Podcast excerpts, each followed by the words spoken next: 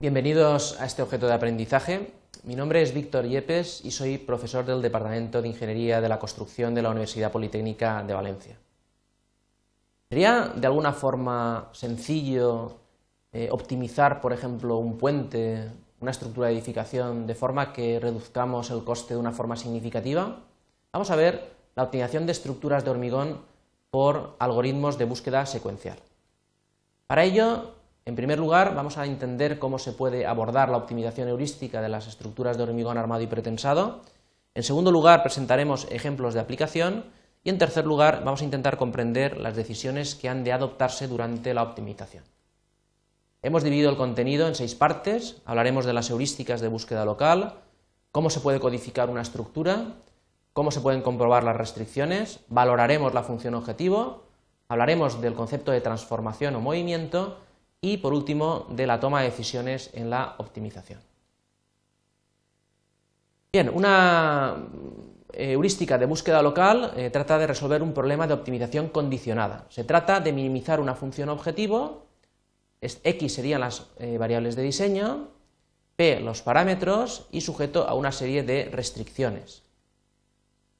La búsqueda local está basado en el concepto de movimiento, operación o transformación. Se trata simplemente de, partiendo de una solución, modificarla ligeramente para transformarla en otra muy parecida, S sub 1, de forma que podamos establecer rutas o itinerarios de búsqueda a través del espacio de soluciones hasta alcanzar un óptimo local que sea de buena calidad.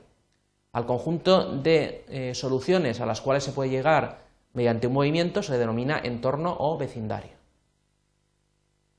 Una búsqueda local es bastante sencilla, se trataría de partir de una solución inicial, transformarla mediante un movimiento y hasta que no se dé un criterio de parada, eh, nos preguntamos si se acepta o no la nueva solución, si se acepta, reemplazamos la nueva solución por la anterior.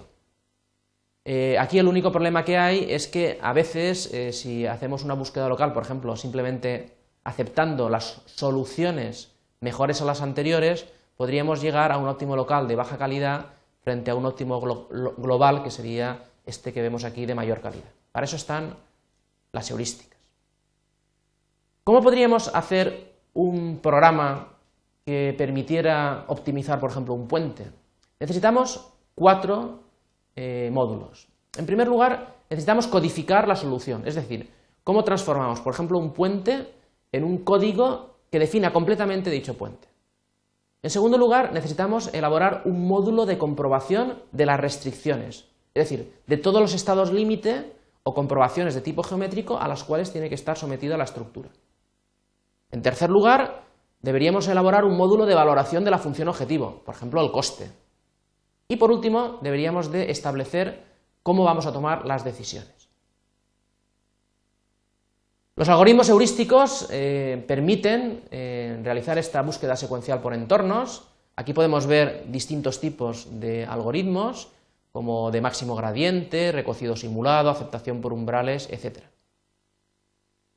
Pero vamos a eh, establecer de forma sencilla cómo podemos avanzar, cómo podemos codificar una estructura. Imaginemos este muro de contención. Este muro de contención va a estar definido por una serie de variables. Por ejemplo, la anchura del muro, eh, la altura de la, de la, zapata, eh, los tipos de materiales que tiene. Bien, nosotros podríamos eh, codificar la estructura mediante un vector de variables de forma que cada variable pudiera tener valores discretos y si elegimos, por ejemplo, esta combinación, podemos obtener un muro determinado. Un ejemplo, una viga isostática de hormigón armado, que sería esta que tenemos aquí. Esta viga la podíamos codificar, por ejemplo, dando valores al canto de la viga, desde 30, por ejemplo, hasta 3 metros, subiendo de 5 en 5. Lo hacemos de forma discreta para que la estructura sea realmente construible. Podríamos darle un ancho, podríamos definir la armadura inferior por el número de barras, también podríamos hablar de cuál sería el diámetro de cada barra, armaduras de cortante, el tipo de acero, por ejemplo, podría ser de 400 o 500 megapascales, o incluso el tipo de hormigón. En este caso, eh, vemos que la combinación de todas las posibilidades nos lleva a un número de 5.44, 10 elevado a 9, que es un número bastante alto. Serían todos los segundos contenidos, por ejemplo, en 172 años. ¿Cómo comprobamos las restricciones? Nuestro programa de ordenador debería de uno a uno establecer y comprobar todos los estados límite, estados límites últimos de equilibrio, agotamiento a solicitaciones normales, inestabilidad, etc. Estados límites de servicio, fisuración, deformación, vibraciones, estados límites de durabilidad, restricciones geométricas o condiciones de diseño. Ello haría que una solución cualquiera, si cumple con todos los estados eh, límite y comprobaciones, sería una solución factible y si no, sería una solución infactible. ¿Cómo valoramos una estructura? Pues bien, aquí por ejemplo eh, tenemos la valoración del coste. El coste de una estructura se podría valorar simplemente con el sumatorio de los precios unitarios por la medición de todas las unidades de obra que forman parte de la estructura. Pero podríamos también valorar, por ejemplo, las emisiones de CO2, la huella ecológica, la energía consumida, la seguridad, la constructibilidad, vemos que tenemos distintas formas de valorar nuestra estructura. Pues bien, lo que se trata es, de lo que se trata es de lo siguiente. Imaginemos que aquí tenemos una estructura definida por estos ocho eh, componentes. Nosotros podríamos elegir al azar una estructura, que sería esta, por ejemplo, combinación, y esta combinación llevada aquí nos daría una valoración de la función objetivo que, por ejemplo, podría ser 25. Podríamos establecer como movimiento, elegir al azar dos variables y subirlas un escalón hacia arriba o hacia abajo. Por ejemplo, en este caso, podríamos llegar a esta solución, hemos elegido estas componentes, las hemos cambiado. Esta solución es muy parecida a la anterior, pero en este caso la función objetivo vale 23. Si hacemos lo mismo y, por ejemplo, llegamos a 24 y tomamos como decisión el elegir solamente las soluciones que mejoran a la anterior, esta solución no la deberíamos considerar y volveríamos a partir desde la anterior.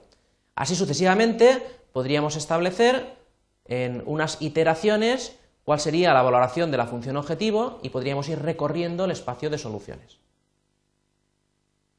¿Cómo tomamos decisiones en la optimización?